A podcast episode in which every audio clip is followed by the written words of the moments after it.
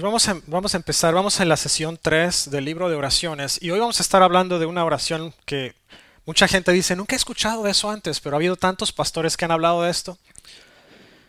Esta es la oración de Javes. Vamos a estar basados en Primera de Crónicas, capítulo 4, versículos 9 al 10. Si usted tiene su Biblia, quiere subrayar, hágalo. La Biblia es su cuaderno de trabajo, por cierto. No es para que la tenga usted ahí en un altar. La Biblia no es un ídolo, la Biblia es su manual de vida. Así que usted puede subrayar, usted puede hacer notas. De hecho, si se fija, la Biblia viene con páginas en blanco para que usted haga notas. Pero si usted quiere usar las notas que yo estoy proveyendo hoy, no pasa nada. Nada más anéxelas al final de su Biblia. Vamos a platicar hoy de Javes. Eh, voy a hacer un resumen rápido. la, oración es uno de los temas consistentes en la Biblia. Si usted lee todos los libros de la Biblia, le gusta leerla en un año, ya debe estar por terminar, de hecho, debe quedarle unos cuantos, unos cuantos meses nada más para terminar, dos meses y algunos días. Pero si usted pasa por la Biblia, si usted lee la Biblia de manera consistente, usted se va a dar cuenta que la oración está ahí prácticamente en cada capítulo. O bueno, no cada capítulo, pero en cada libro por lo menos sí. Usted va a encontrar varios lugares donde hay muchas oraciones, como los salmos. Usted va a encontrar los evangelios donde Jesús oró en repetidas ocasiones. Usted va a encontrar a Pablo donde Pablo habla de la oración, usted va a encontrar a los otros discípulos que escribieron, como Pedro, como Juan, y se va a encontrar con oración en casi cada lugar donde usted pare en el Nuevo Testamento. La oración es un tema importantísimo porque no solamente es demostrada por Jesús y diferentes personajes en la Biblia, como Daniel, que a pesar de que fue eh, a pesar de que fue amenazado de muerte si él seguía orando, de todas maneras oró a Dios y de todas maneras Dios lo rescató de lo que hicieron con él. Lo echaron al foso de los leones si usted recuerda la historia. No solamente es demostrada, pero también es animada. Varios de los escritores nos dicen, ora. Habla a Dios el Padre, habla, habla a Jesús. El, el apóstol Pablo de hecho escribe 44 veces en sus cartas. El apóstol Pablo escribió más de la mitad del Nuevo Testamento él solo. Y 44 veces Él habla de orar. Pero no solamente es algo que nos es animado por Dios, pero nos está ordenando que lo hagamos. Jesús dice, cuando ores, cuando está enseñando la oración del famoso Padre Nuestro a sus discípulos, no dice si oras, hazlo de esta manera. No, dice cuando ores. En pocas palabras, tienes que orar y cuando lo hagas, utiliza esta, esta forma, este formato. No fue una receta de cocina, es un ejemplo nada más que nos dejó. En los evangelios se menciona a Jesús orando por lo menos 25 veces. Pero lo que vamos a hablar hoy es muy interesante porque Javes está en medio de una genealogía larguísima de más de 500 nombres en Primera de Crónicas. Sin embargo, la genealogía para para hablar de Javes. Es muy interesante. Dice Primera de Crónicas 4, versículos 9 al 10. Había un hombre llamado Jabes, quien fue más honorable que cualquiera de sus hermanos. Su madre le puso por nombre Jabes porque su nacimiento le causó mucho dolor. Él fue quien oró a Dios de Israel diciendo, Ay, si tú me bendijeras y extendieras mi territorio, te ruego que estés conmigo en todo lo que haga y líbrame de toda dificultad que me cause dolor. Dios le concedió lo que pidió. Señor, te damos gracias esta mañana Gracias Dios porque tú no solamente nos invitas, nos animas, pero también nos instruyes a orar.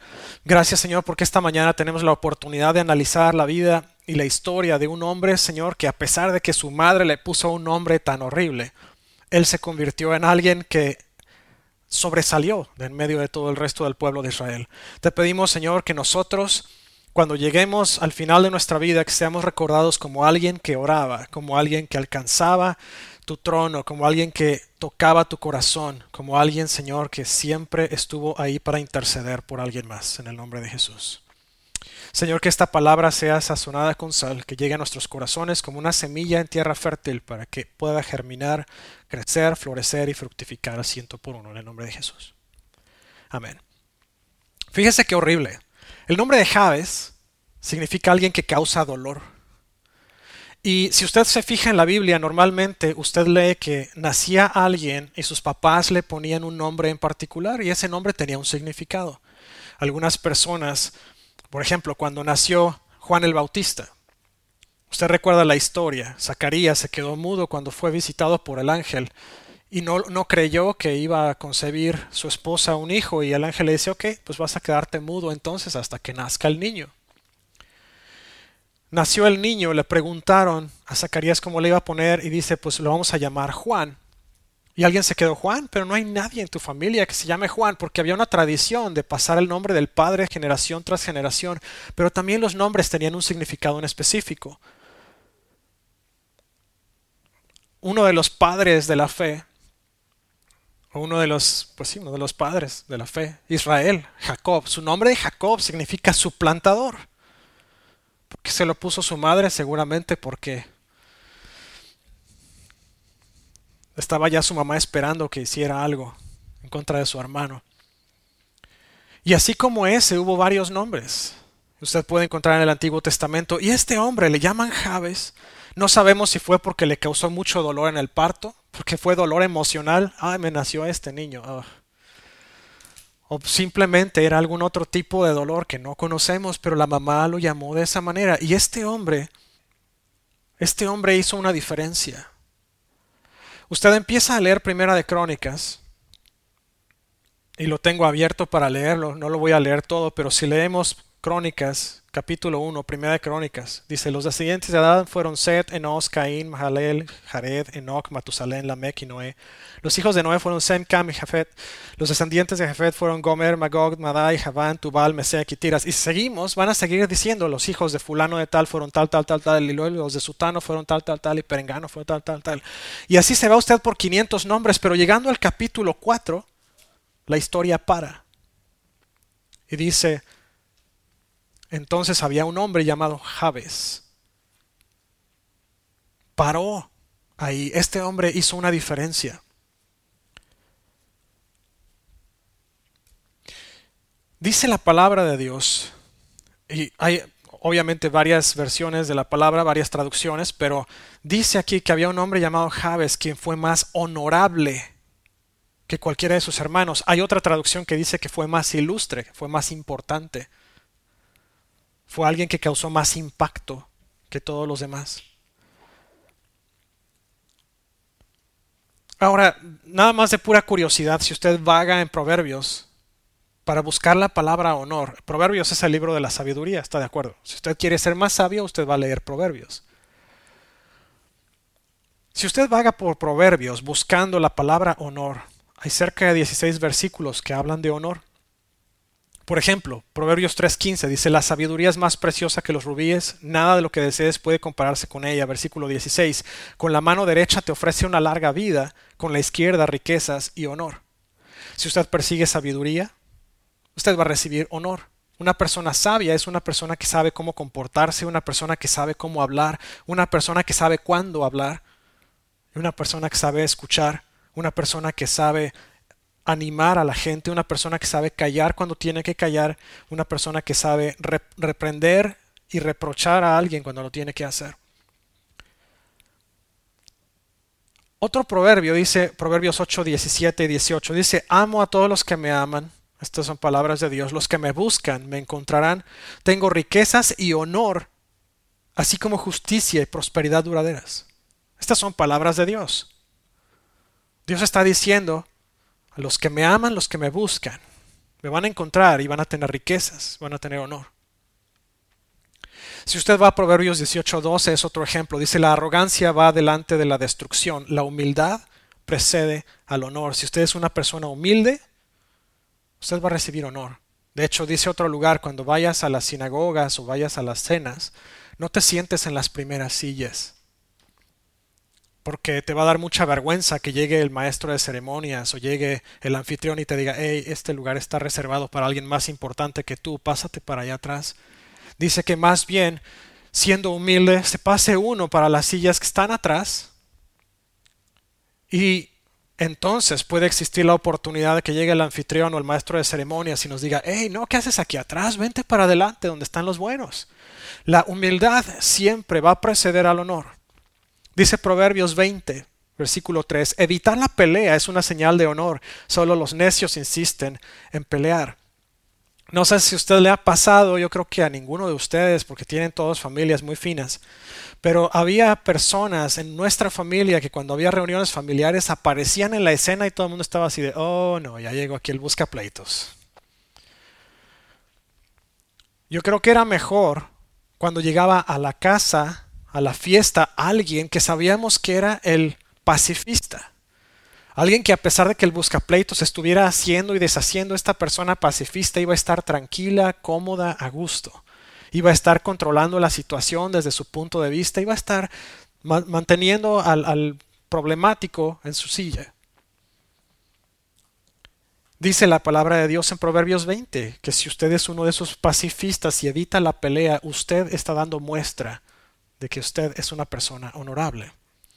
Proverbios 21, 21, el que busca la justicia y el amor inagotable encontrará vida, justicia y honor. En pocas palabras, busca la justicia de Dios, busca el amor inagotable de Dios y vas a encontrar justicia y honor, además de vida.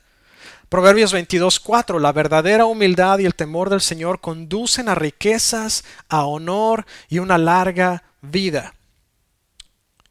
No escuché ningún amén, pero se lo repito por si acaso se lo perdió. La verdadera humildad y el temor del Señor conducen a riquezas, a honor y una larga vida.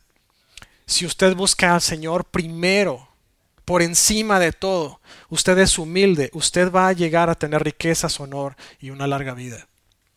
Si se fija, Proverbios, el libro de la sabiduría nos está hablando que tenemos que buscar al Señor y Jesús había sido hasta este punto profetizado, pero no había nacido todavía.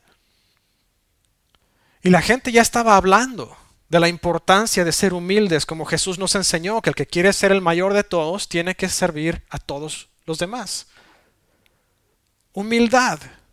¿Qué es humildad? Que cuando llega alguien y le dice, híjole, hiciste un excelente trabajo, me gusta mucho lo que haces, quiero, quiero buscar la manera de honrarte, la manera de ponerte en un mejor lugar. Usted no está así de, ah, yo lo sabía. Y después usted empieza a sobajar a todos porque usted sabe que hizo el trabajo mejor que los demás. Le voy a platicar algo muy interesante. Esta semana, el, el lunes precisamente, hubo una apertura de una posición nueva en la compañía. Y me llamó la atención, así que platiqué con mi supervisora y le dije, oye, ¿sabes qué? Me llamó la atención, me gustaría ver un poquito más sobre esto. Y empecé a platicar con la gente, con el supervisor que está contratando y, el, vicepresidente asistente.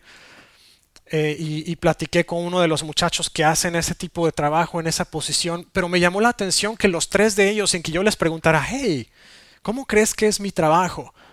Simplemente con el hecho de estar en una llamada fue suficiente para ellos. Yo no, no pregunté, yo no dije nada, simplemente me dijeron, mira, necesitamos que apliques para esta posición, te queremos aquí. Yo le dije, ¿por qué? Yo no tengo la más remota idea de por qué de repente me, me quieres ahí, no tengo idea.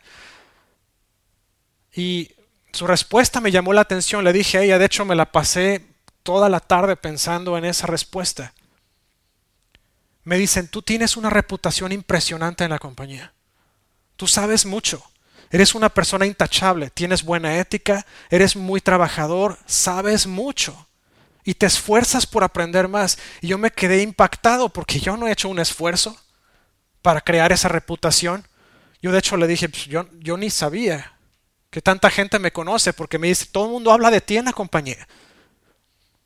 me quedé, ¿quién es todo el mundo? Porque que yo sepa, lo que escucho de mi supervisora a veces no me salen las cosas tan bien y me dice, no, yo lo que escucho de ti son, es completamente diferente. Y se lo, se lo cuento no porque quiero aquí lucirme delante de ustedes, porque le voy a decir una cosa. Y esto se lo he dicho a mi supervisora en, en, en, momentos en que tenemos para hablar sobre mi desempeño. Le digo, yo, yo no tengo idea, yo no sé no sé si estoy haciendo las cosas bien o no, a veces siento que lo hago todo mal, a veces siento que no, no, no estoy haciendo bien.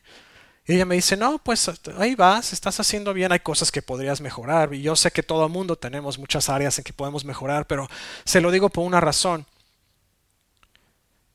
Es para una persona cuando recibe ese tipo de comentario, tiene uno dos opciones. Uno es inflarse y empezar a sentirse mejor que todos los demás. O el otro es decir, bueno, pues he logrado alcanzar esa reputación, ahora hay que mantenerla y hay que trabajar más duro todavía para mantener una reputación como esa. Usted puede decir, vamos, voy, a luchar para que la gente me conozca por qué bueno soy, o voy a seguir haciendo lo que estoy haciendo y hacerlo bien y excelente, porque eso es lo que Dios me llamó a hacer. Una cosa es que alguien le diga algo bueno, como, hey, eres, eres muy bueno para hacer esto y usted diga, bueno, pues lo voy a hacer mejor. Siempre hay lugar para hacer las cosas mejor. Usted diga, sale, pues. Ya me alabaron por esto, ahora voy a seguir buscando la alabanza de la gente. ¿Qué alabanza está buscando usted? La humildad siempre lo va a llevar a mejores lugares. Le voy a decir una cosa. Lo vimos en las, conversaciones de los miércoles hace ya algunas lunas. Hay una frase del pastor Joel Austin de su libro Su mejor vida ahora que me marcó mi vida. Y esas palabras son, si buscas el favor de Dios, la gente te va a querer bendecir sin razón aparente, vas a estar recibiendo bendición de la gente. Busque el favor de Dios. Y eso es a lo que se está refiriendo aquí precisamente Salomón cuando está escribiendo en los, en los proverbios, que busquemos el favor de Jehová. Y se lo leo nuevamente en proverbios. La verdadera humildad y el temor del Señor conducen a riquezas, honor y una larga vida. El que busca justicia y el amor inagotable encontrará vida, justicia y honor. En pocas palabras, busque el favor de Dios. Ese es el punto más importante. Es el punto que entendió Javes. Todavía Salomón no nacía, pero él lo sabía. Si yo busco a Dios, Él me va a levantar. De la mano del honor va el respeto también. Usted no puede tener respeto si no tiene honra, si no tiene honor de la gente. El respeto es importante. El respeto no es algo que usted pueda ganarse a la mala. Usted no puede decir, ah, voy a hacer que me respeten y lo van a hacer, o si no, voy a agarrarlos a patadas. No. El respeto se gana por muy pocas cualidades que uno puede tener y una de ellas es la humildad. Si usted es una persona humilde, usted va a ser respetado por la gente. Si usted es una persona excelente en las cosas que hace, en todo lo que hace. Le voy a decir algo. Parte de una enseñanza muy buena, si usted tiene oportunidad de buscarla, está toda en YouTube. Son las pláticas de liderazgo del pastor Marcos Witt. Una de las cosas que dice una de esas es que si usted quiere ser un líder excelente, o un líder simplemente, si usted quiere ser un buen líder, usted tiene que hacer las cosas con excelencia. Y usted va a decir, hermano, no se puede ser excelente. Le voy a decir una cosa, sí se puede. Porque la excelencia en ese caso no se está midiendo en contra de la persona más rica del mundo o la persona más famosa del mundo. Usted no se estaría comparando contra Salomón y el rey David. Excelencia, dice el hermano Marcos Witt, es hacer las cosas que uno tiene que hacer lo mejor posible con los recursos que tiene a la mano. Eso es ser excelente. Si usted dice, hermano, yo no tengo 50 mil dólares para poner una estación de, grabación de, música y para que yo pueda cantar perfectamente bien, hermano, usted no tiene que gastar todo eso. Dios le dio lo que tiene para que con eso usted sea excelente. La excelencia lo va a llevar al respeto de la gente y el respeto lo va a llevar a la honra de la gente y viceversa. La honra lo va a llevar al respeto también. Es, es un círculo. Pero usted tiene que ser excelente, usted tiene que demostrarlo. Y usted no va a ser excelente en sus propias fuerzas, usted va a ser excelente usando el favor de Dios. ¿Está de acuerdo conmigo hasta ahí? ¿No los he perdido? Dios no contesta nuestras oraciones por el simple hecho de que seamos muy, muy buenos. Nuestras oraciones, dice la palabra de Dios, de hecho, que nosotros tenemos que saber pedir para poder recibir. Dice el apóstol Pablo, no reciben ustedes porque piden para sus propios placeres.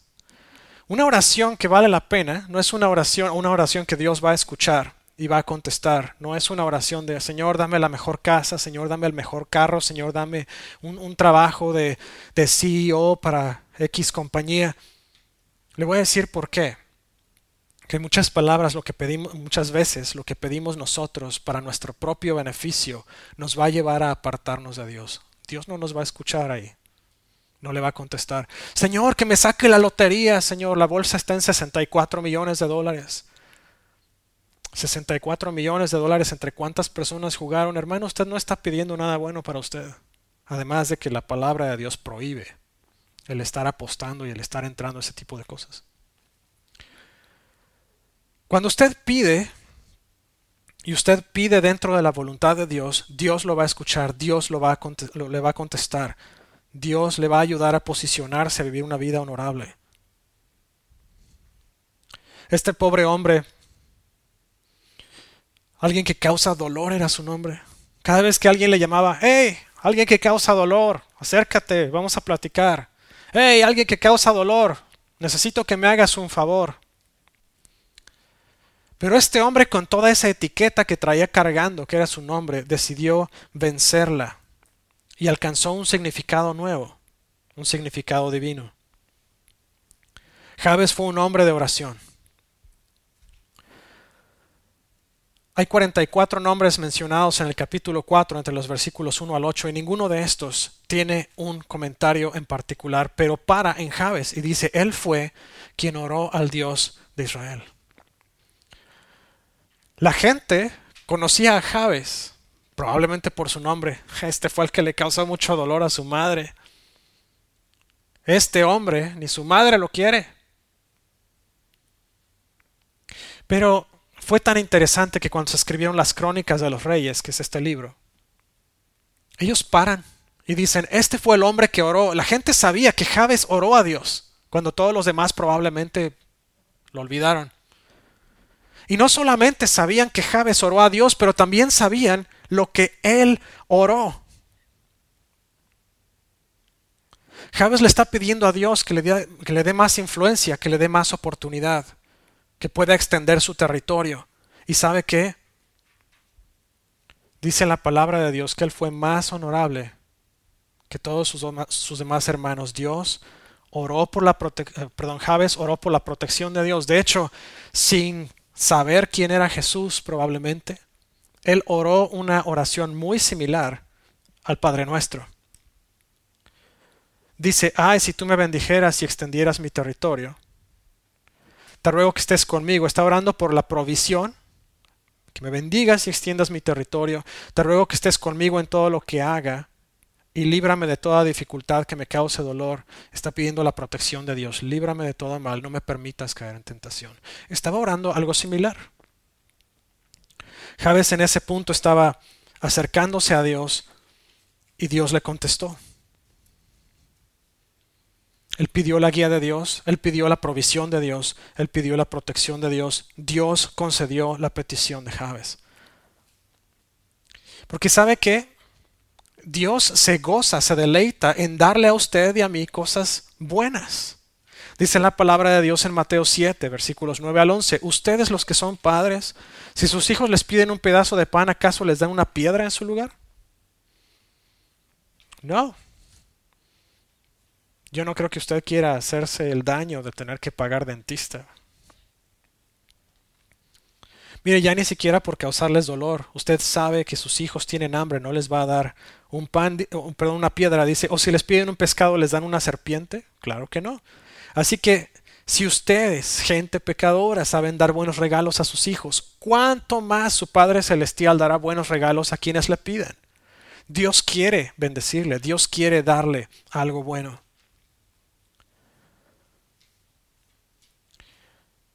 Ahora usted tiene que ser socio de Dios. Cuando usted ore oraciones, busque asociarse con Dios. Dice primera de Juan 5, versículos 14 y 15. Dice, y estamos seguros de que Él nos oye cada vez que le pedimos algo que le agrada.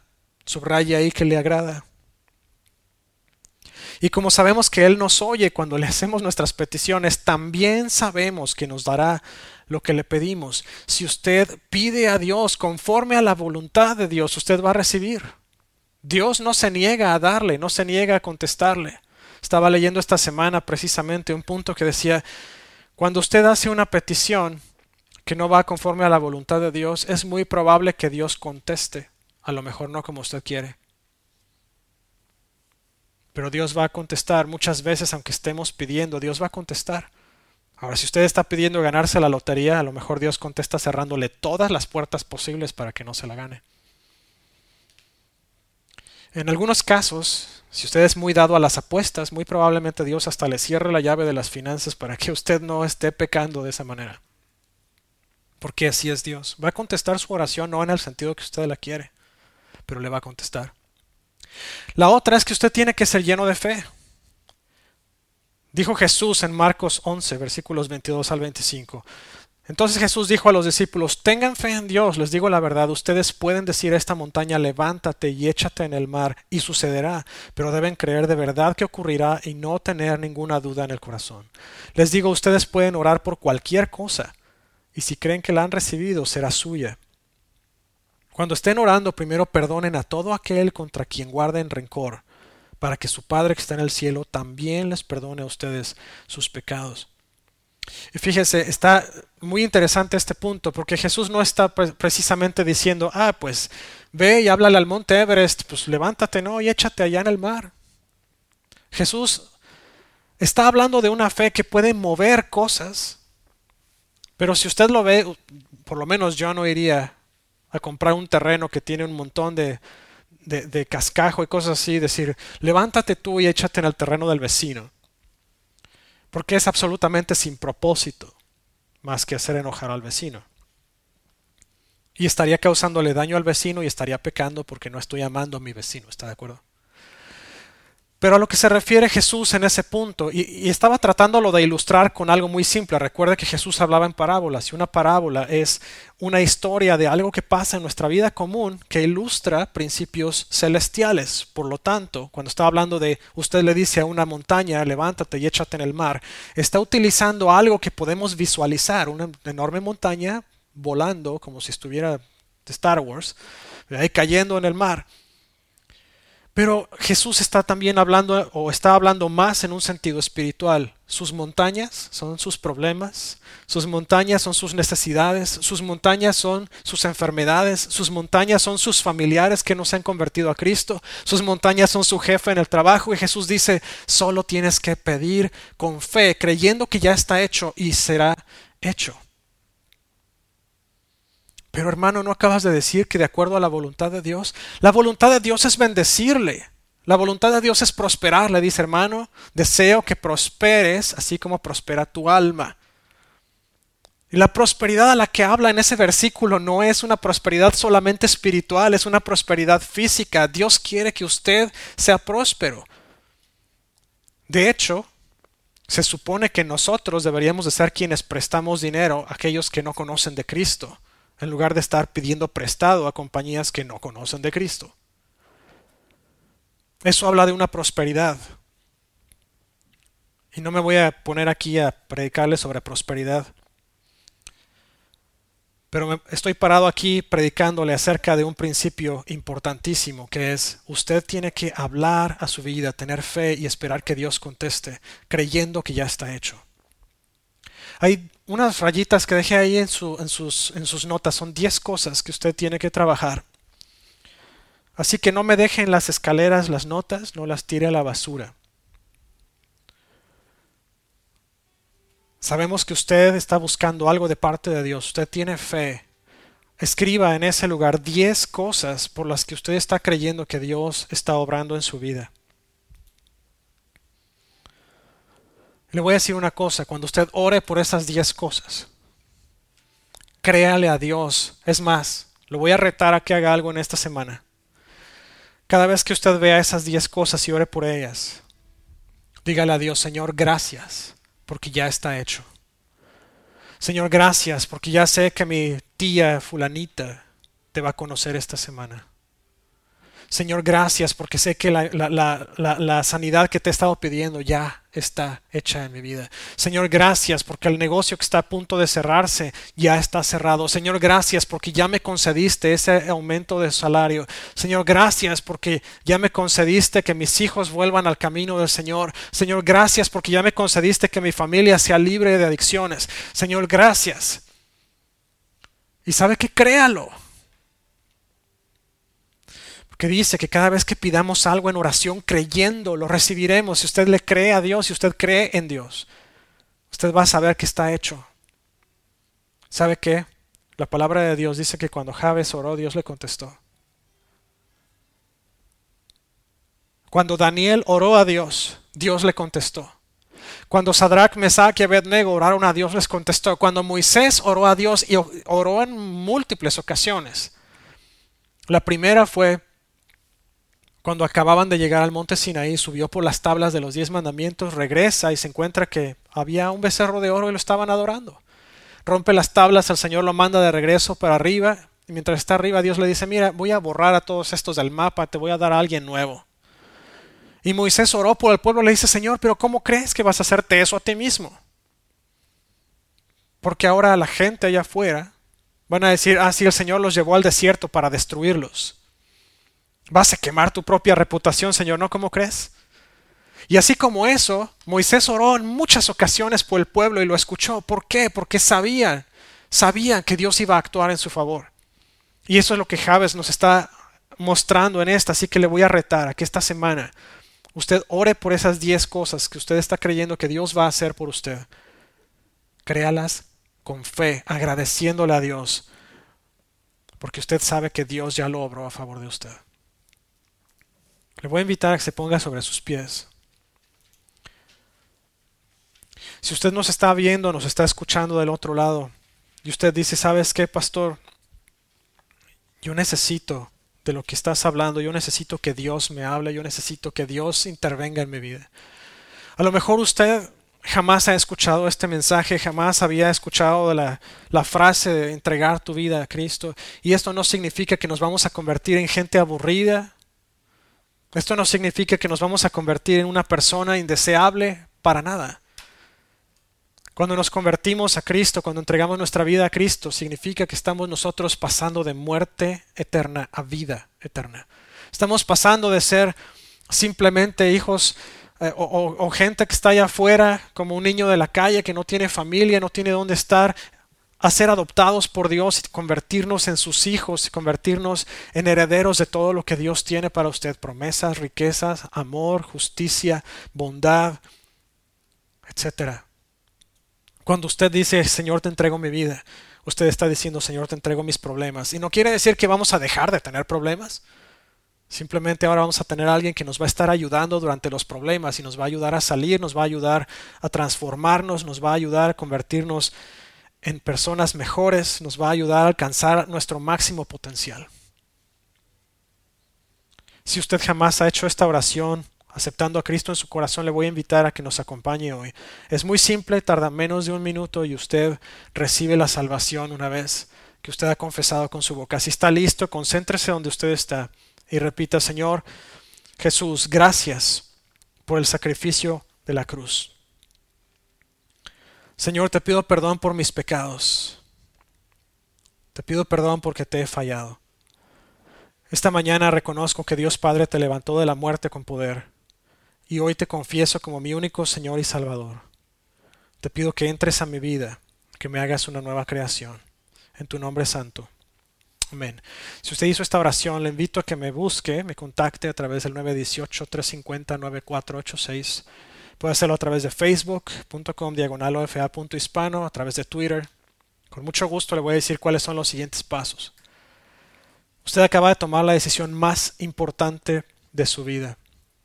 Usted acaba de entregar su vida al único que lo puede hacer libre. El único que lo puede llevar a vida eterna. Pero si usted está aquí y dice, ¿sabes qué, pastor? Yo necesito aumentar mi fe. Yo necesito que Dios se mueva en mi vida. Usted escogió un excelente momento. Ahí donde usted está, vamos a orar. Si usted siente la necesidad de venir al altar, acérquese al altar. Con mucho gusto oramos por usted y oramos con usted.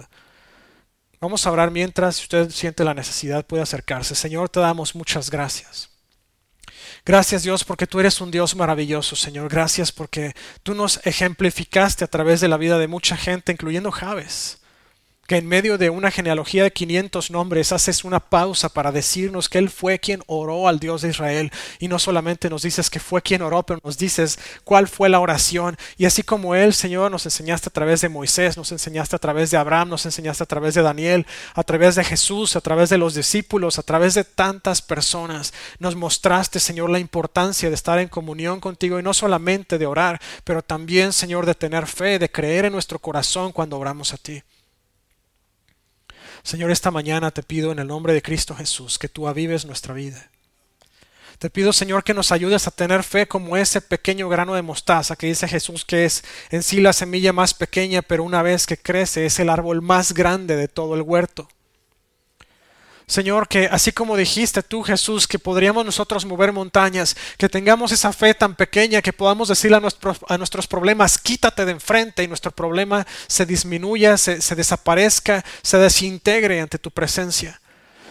Señor, que cuando viene enfermedad podamos decir a la enfermedad, te reprendo en el nombre de Jesús y podamos recibir la sanidad que necesitamos. Cuando hay una persona en nuestra familia, Señor, que simplemente necesita más de ti, que podamos decirle, acércate, Dios quiere tocarte y que simplemente el orar por ellos, Señor, proponga y disponga su corazón para que podamos nosotros entregar la semilla y la semilla pueda producir en su corazón. Danos la fe, Señor, esa fe que tuvo Daniel, que a pesar de que lo echaron en el foso de los leones, él confió en ti, dice la palabra, que tú mandaste ángeles a cerrar la boca de los leones. Esa misma fe que tenían Sadrach, Mesach y Abednego, que a pesar, Señor, de que fueron lanzados a un horno que fue calentado diez veces más o siete veces más. Señor, no los tocó y su ropa dice la palabra que ni siquiera olía humo. Esa fe, Señor, que llevó a Moisés a levantar la vara y que abrió el mar rojo. Esa, esa fe que llevó a Abraham, Señor, a ir a donde ni siquiera sabía.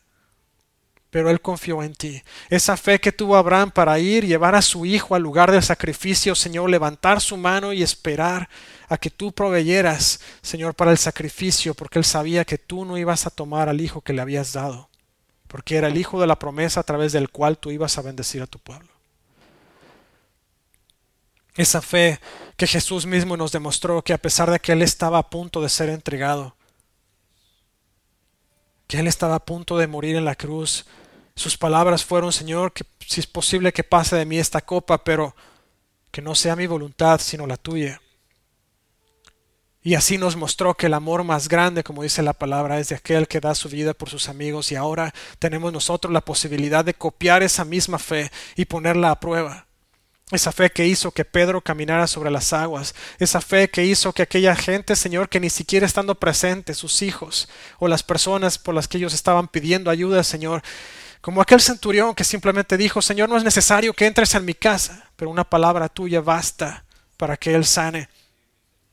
Que nuestra fe sea tan grande como esa, como aquella mujer, Señor, con flujo, que pensó, no, necesita él ni siquiera hablar, con solo tocar el borde de su manto es suficiente y así recibió su sanidad.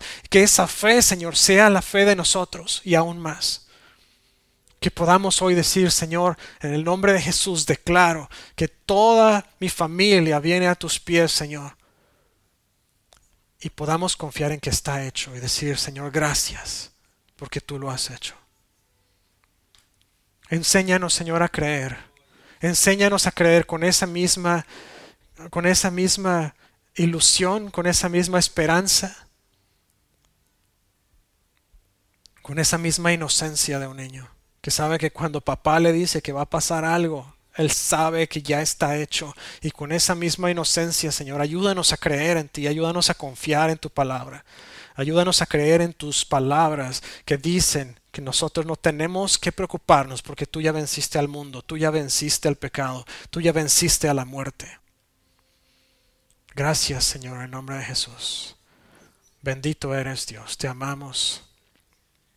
Lleva a mis hermanos, Señor, a casa esta, en esta tarde, llévalos bien, Señor, llévalos con paz. Te pido, Señor, que durante esta semana tú bendigas cada cosa que hagan, Señor, aumenta su fe. Te pido, Dios, que con humildad te busquen para que a través de la humildad, Señor, y a través de buscar tu rostro, ellos reciban honor, ellos reciban respeto, Señor, para que ellos se conviertan en gente, como dice la palabra de Dios cerca de Javes, honorables, que sean reconocidos, Señor, que sean honrados por la gente. En el nombre de Jesús. Gracias, Señor. Bendíceles, prospérales en cada área de su vida, en el nombre de Cristo. Amén. Quiero bendecirles, que el Señor me los bendiga y los guarde. Que el Señor bendiga su entrar y su salir, bendiga su acostar y su levantar y que haga resplandecer su rostro sobre ustedes, hoy, mañana y siempre que les dé paz.